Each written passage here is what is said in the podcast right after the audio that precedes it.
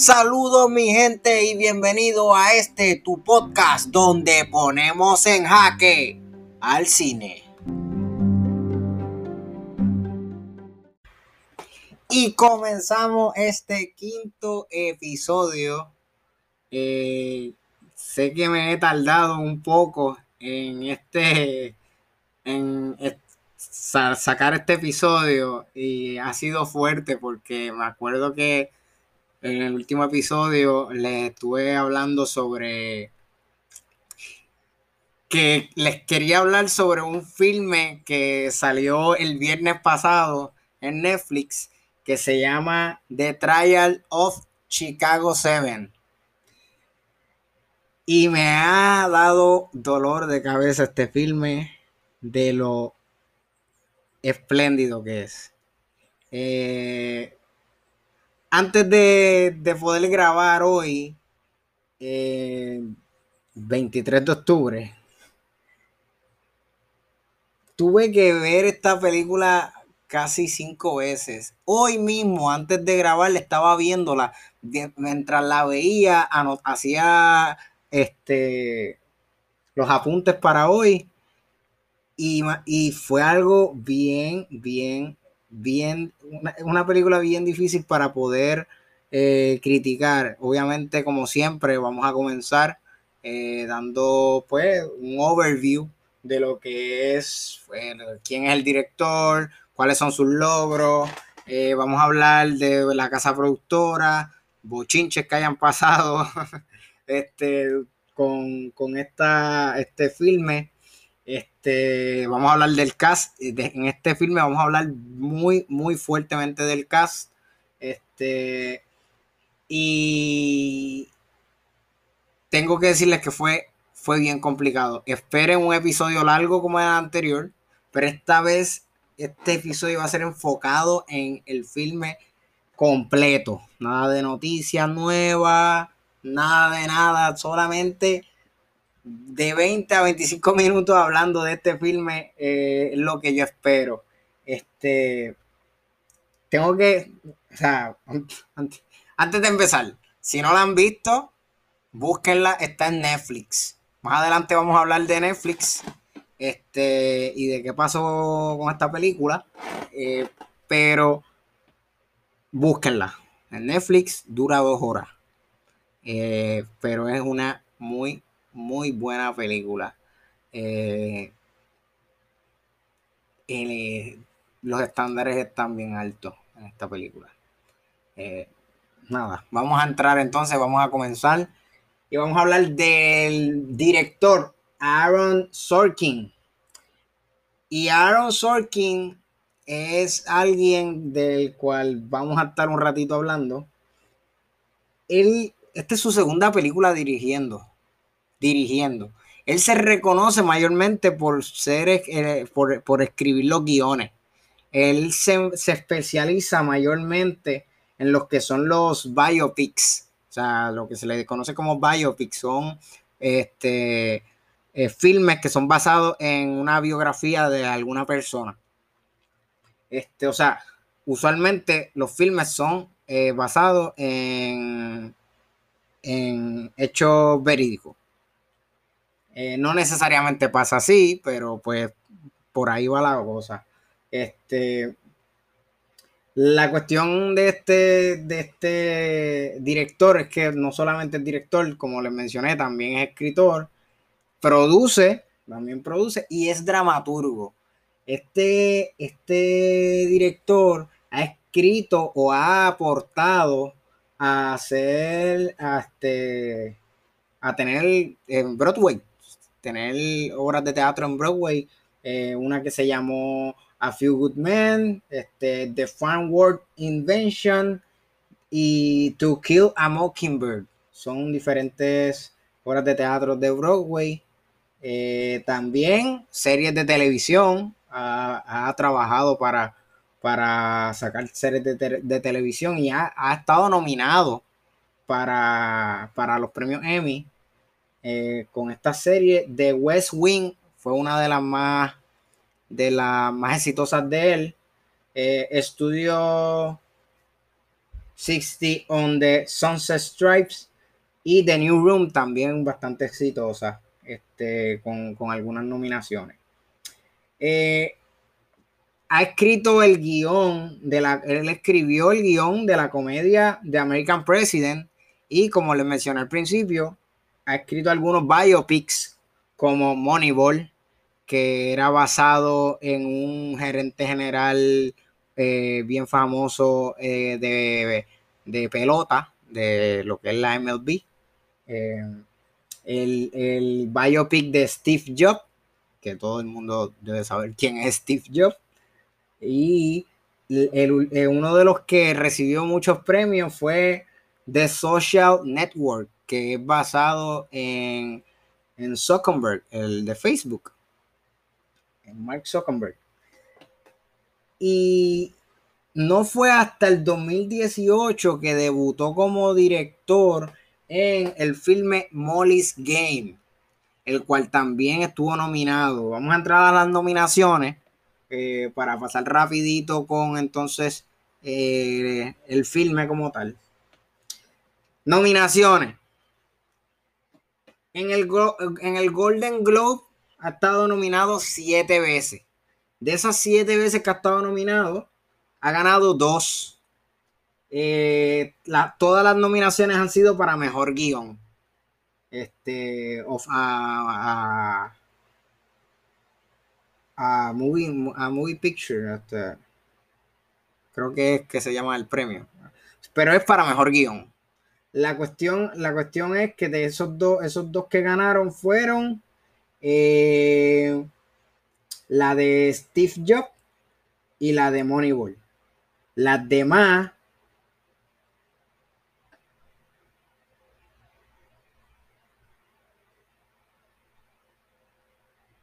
Exacto. Steve Jobs y Moneyball, perdonen, es que me confundí aquí con mis notas. Este, entonces en los Critic Choice tuvo, estaba nominado para mejor escritor, estuvo nominado para mejor escritor con, con, con una película que, que, escribió, que no la anoté aquí, pero este también estuvo, tuvo, o sea, tuvo nominado para mejor escritor, pero tuvo cuatro nominaciones, ha tenido cuatro nominaciones en los Critic Choice para mejor guion adaptado. Hay que enfocar, tengo que enfocarle, enfatizar, perdón, que este director casi todo ha sido para escribir, escritura, eh, para guiones, esos han sido sus premios, mayormente. Eh, este es apenas su segundo filme dirigiendo y vamos a entrar más adelante este, de posibilidades eh, de, esta, de este filme. En los Critics ganó dos, ganó para Steve Jobs, ganó con Steve Jobs eh, mejor guion adaptado y The Social Network ganó mejor guion adaptado también. En los premios BAFTA, que son los de Inglaterra, eh, tuvo cuatro nominaciones, con los cuales ganó solamente una, ganó en una para mejor guion adaptado con The Social Network. El año de The Social Network, él ganó eh, para mejor guion adaptado en casi todos los premios, incluyendo el Oscar. en los Oscars ha estado ha tenido tres nominaciones y solamente ha ganado uno, que fue con entonces The Social Network. Este. Y solamente hablé aquí de cuatro premios, que son en los que yo usualmente me voy a estar enfocando. Eh, pero si entro en otros premios eh, menos prestigiosos, o sea, ha tenido nominaciones y ha ganado premios por ahí para abajo. Este, o sea, que estamos hablando de alguien que, escribe, se reconoce por escribir. Este, así que vamos a ver qué nos trae ahora como director. Eh, pero en lo que lleva como director, Molly's Game, aunque no, haga, no ganó nada, estuvo nominado varias veces para, en, en algunos de los premios que mencioné. Este, estuvo nominado para Oscar, Molly's Game. Eh, así que eh, estamos hablando de alguien que se, que se ve, que promete que sea alguien súper bueno. Y vamos, que yo digo que promete en la cuestión de dirección, porque ya escribiendo ya es casi, olvídate, de los top escritores en Hollywood ahora mismo. Este. voy a hablar ahora de lo de qué trata el filme. Obviamente, como siempre, les digo. Eh, cuidado con los spoilers, o sea, spoiler alert, pero yo voy a hacer todo mi esfuerzo por no decirles eh, ningún spoiler. Voy a tratar con toda mi fuerza, pero a veces se me zafan, como se me zafan las palabras malas también. Así que eh, espero que o véanla antes de escuchar esta parte del podcast, de este episodio. Este, o me escuchan y ya saben que puede ser que hayan eh, spoilers. Nada. ¿De qué trata este filme? Pues mira, este filme está basado en un, en un grupo de manifestantes que son acusados por el gobierno de Estados Unidos este, de conspiración y de cruzar la línea del Estado con la intención de incitar disturbios en la Convención Nacional Democrática que tuvo sede en 1968 en Chicago. Eh, este filme inicialmente iba a ser distribuida por Paramount Pictures, pero, pero, obviamente todos sabemos, estamos en una pandemia. Eh, y la pandemia, pues, hizo, causó muchos cambios. Eh, Paramount no tiene una plataforma digital. Así que Paramount le vendió los derechos de distribución a Netflix y lo eh, hicieron como una. Este. Pues como que la tiraron juntos, ambas casas productoras, las tiraron juntos y la distribuyeron por Netflix. Este, Netflix otra vez sacando otro filme que puede llegar bien lejos. Eh, Sorkin originalmente, y esto es lo sorprendente de este filme y de lo que hace Sorkin como escritor. Sorkin originalmente escribió este guion en el 2007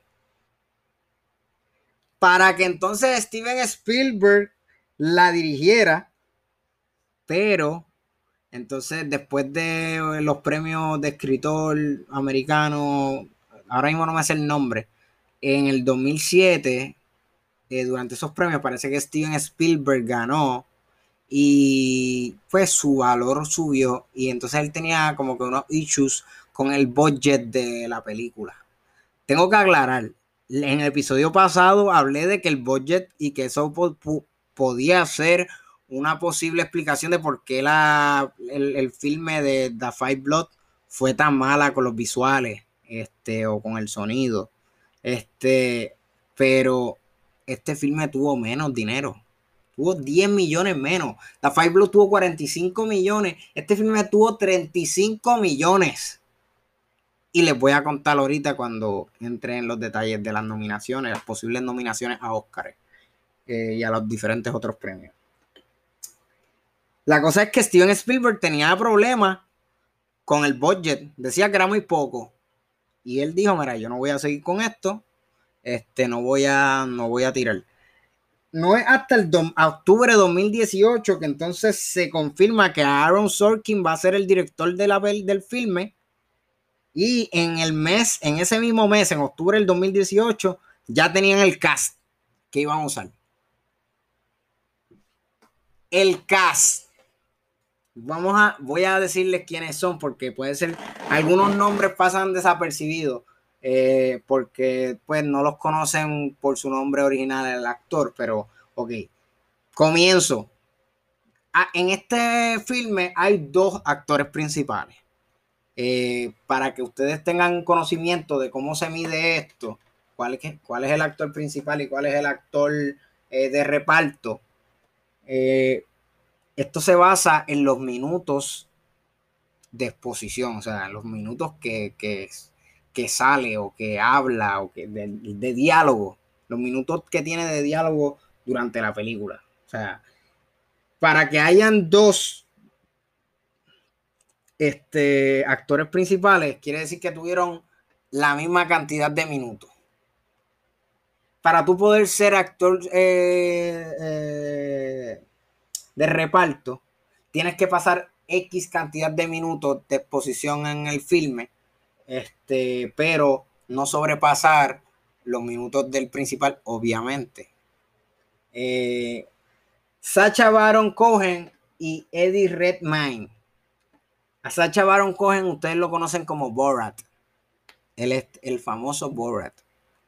Eh, y Eddie Redmayne, eh, no sé si están familiarizados con lo que son el, el, próximo, la próxima saga importante de J.K. Rollins eh, de Fantastic Beasts, pero este es el actor principal de Fantastic Beasts. También, eh, lo, si, saben de filmes, también fue el que hizo la película de Theory of Everything, eh, que es basado en, Stephen Hawking, este, que, que en paz descanse.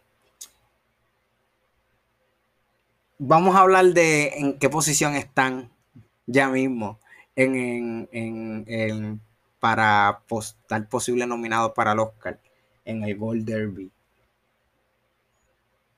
Para los demás del cast, Mark Rylance, que lo vieron en Ready One Player, fue el creador del programa. Eh, a los que vieron, digo, perdón, Ready One Player, perdón, es que yo me confundo. Ready Player One. Este filme salió el año pasado es de Steven Spielberg, por cierto. Este es bastante bueno. Eh, eh, Yaya, Abdul Matin II. Eh, él, es un actor casi no, lleva mucho actuando, pero una de las, para que tengan una película bastante famosa que la mayoría debió haber visto, es la película de Aquaman. Este es el pirata que se le muere el papá, que se convierte, eh, se convierte en, Black Manta, pues él es ese actor. Eh, también Jeremy Strong. Jeremy Strong no ha tenido una película muy que. O sea, sí ha salido en películas bastante de renombre, pero no ha tenido unos papeles muy importantes. So que no, no tengo una referencia la única referencia que tengo es que él sale en Molly's Game, que fue la primera película de Aaron Sorkin. Eh, Frank Langella, el, juez de, esta peli, de este filme. Este es el que hace de Nixon en el filme Frost versus Nixon, basada, este filme fue basado en una gran entrevista que se hizo entre un periodista de apellido Frost y el, expresidente Nixon. Este, él fue el que hizo de Nixon en ese filme. Y por último, aunque hay muchos más, este, eh, Joseph Gordon Lewitt, eh, el famoso Snowden, que hizo el filme de Snowden este, basado en, este, este personaje, este hacker famoso, eh, que difundió secretos de gobierno. Eh, también salió recientemente en un filme este, junto a en Netflix, The Power. Este. Un, un filme nuevo con. Con el actor famoso. Bueno, nada. Él también es el policía que ayuda a Batman en, las películas de Dark Knight, el policía que ayuda a Batman en la tercera película de, esa trilogía, este, a sacar a las personas de la ciudad. es ese, ese, ese actor. Este, es importante que estos siete nombres que les di, los siete están en la lista para posiblemente ser nominados para mejor actor principal o mejor actor de reparto. Ok. Ahora, todavía no voy a darle crítica. Voy a entrar a, cómo está en, de crítica, las críticas que le dan en las páginas. IMDb le da un 8 de 10. Rotten Tomatoes tiene un 91%. Y Metacritic tiene un 76%. En el Gold Derby para las nominaciones de Oscar, para Best Picture está número 3. Para Best Picture. Disculpen ahí que el teléfono encendió. Eh, para mejor guion original está primero. Pero hay que hacer una aclaración. Eh, el que está segundo está muy cerca. O sea, la competencia por lo menos hay hasta ahora. El, el, filme que está segundo todavía no ha salido. Acuérdense que esto, estos números que yo digo van cambiando mientras van saliendo los filmes. Este, así que puede ser que yo lo haya dicho en el episodio y esto ya cambió.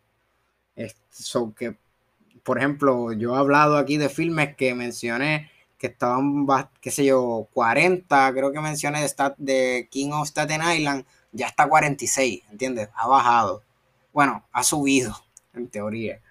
Este, para mejor actor principal, Sacha Baron Cohen está número, creo que es número 2, no, se me olvidó anotarlo, de hecho. Este, lo voy a buscar aquí rapidito. Para mejor actor, Sacha Baron Cohen está número 5. Dije 2 ha bajado porque estaba, estaba más arriba antes, ha bajado. Este, Deroy Lindo, como les mencioné en el episodio pasado, sigue número 2, bastante fijo ahí, pero el que está primero está bien sólido en primer lugar. Este, no voy a hablar de, del nombre del primero porque hasta que no, hasta que no la ponga aquí en el podcast como un nuevo episodio, hasta que no la vea, no voy a, estar mencionando esos nombres. Eh, pero Sacha Baron Cohen está quinto. Hasta el momento entra, porque son cinco los que escogen eh, para estar nominado para mejor actor principal. Eh, Eddie Redmayne está número 12. Y para mí, para mí, voy a, voy a hablar un poco de lo que yo pienso ambos hicieron un trabajo pero ejemplar, demasiado de ejemplar. O sea, excelente trabajo. Se lucieron los dos, los dos. Para mejorar a mejores actores de reparto, hay de este filme, hay cinco nominas, nomina, o sea, con posible nominación para mejor actor de reparto. Y de esos cinco, cuatro están entre el top ten. Para que ustedes vean el, cómo estuvo la actuación en este filme, estuvo ejemplar. Ejemplar la actuación de la mayoría. Nadie, nadie opacó a nadie. Esto fue algo, o sea, en, en, en grupo. Todos actuaron excelente. Mark Rylance, que fue el que le mencioné de Ready Player One, número 2. Ahora, el que está primero está bastante adelante, aunque ese filme todavía no ha salido. Y ahí el Abdul Matin segundo está tercero. Está número 3. O sea que ya esos dos, ya del saque, están como los dos van a estar nominados para mejor actor de reparto. Jeremy Strong está número 7 solo a dos posiciones de entrar. Frank Langella está nueve. Si alguien hasta el momento, no he visto los demás filmes, pero hasta el momento, si de los filmes de este año a, alguien tú vas a odiar, tú sabes que tú sabes que alguien actuó bien cuando, cuando hace de tipo villano, aunque él no es villano como tal, pero él es como parte de un villano y a ti te cae mal. Es como que tú odias. y no es que le sientas un odio hacia esa persona. O sea, como persona, Fran Langella es un tremendo actor. Pero tú hasta como que te metes en el filme. Es como que, pero chico, ¿pero qué te pasa? ¿Estás loco? Como que reacciona, ¿qué te pasa? ¿Cómo tú vas a hacer eso? O sea, así, así me la vivía yo con ese, con este actor. Y a mí me sorprende que él esté nueve y que él no esté segundo, tercero o cuarto. De verdad. Por, por último, Joseph Gordon Lewitt está a 30. Eh, no creo, su trabajo no fue malo, pero no fue algo tampoco súper ejemplar. Este, este actor eh, de Fran Langela quizás lo vea subir, lo veo subiendo, lo veo subiendo. Mi crítica. Demasiado de excelente película. O sea, la veo nominada en, nominada para Best Picture, va a estar obligado. Mejor guion original va a estar obligado. Va a estar por lo menos Sacha Baron Cohen va a, entrar como mejor actor este, principal. Va a estar nominado. Esto en los Oscars va a tener fácilmente cuatro nominaciones. Cuatro nominaciones. Mm, por el poco budget, el audio, el sonido no me sorprendió tanto, ni la orquesta prácticamente no tenía ni orquesta. Eh, cinematografía normal.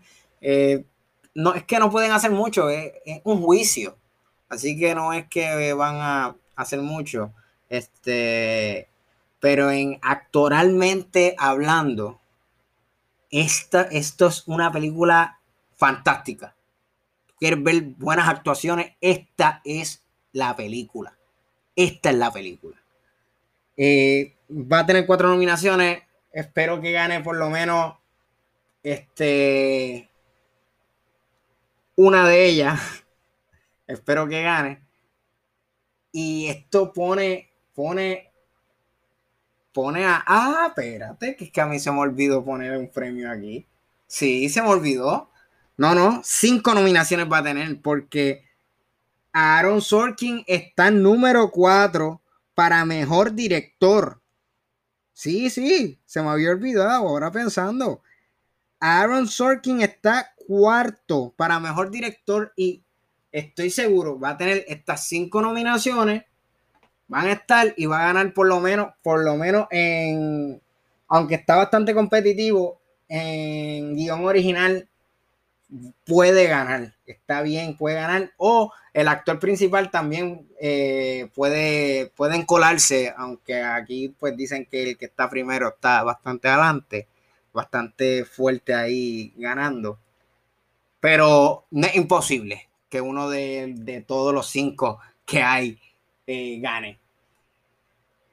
Yo le doy un 8.5 a este filme. Eh, lo, quisiera subirlo más, pero eh, aunque en historia me encantó, la historia está fascinante, eh, espléndida, los actores fueron espléndidos, pero obviamente para yo dar un 9 a una película tiene que ser brillante en un montón de cosas, sonido, eh, visuales, y no pasó, pero vuelvo. Le doy este porcentaje de 8.5, 8.8 es más, lo voy a subir a 8.7. Lo voy a subir a 8.7.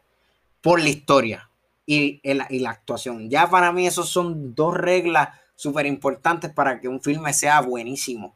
Y esto lo cumple, lo cumple. Es un filme que de verdad te hace querer verlo más de una vez. Yo lo vi, yo tuve que ver, les digo, tuve que para poder traerles esta crítica hoy, tuve que verla cinco veces Así que eh, si no la han visto, espero que la vean pronto. Se la van a disfrutar, de verdad que se la van a disfrutar. Y cuando vengan los Oscars y vean los Oscars, eh, vamos a hablar de este, de este filme. Se lo aseguro. La tengo top hasta el momento. Obviamente faltan, faltan filmes por salir. La tengo top. Pero este filme viene, como decimos en Puerto Rico, este filme viene a partir. Gracias por estar, por escucharme. Eh, sigan regando la voz. Este, vean este filme. Los dejo con eso. Eh, y gracias por el apoyo.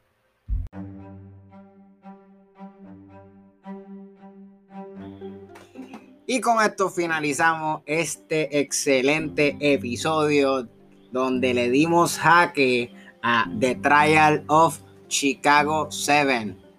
Eh, me tardé más de lo que les había dicho. Y nada, este, espero que les haya gustado.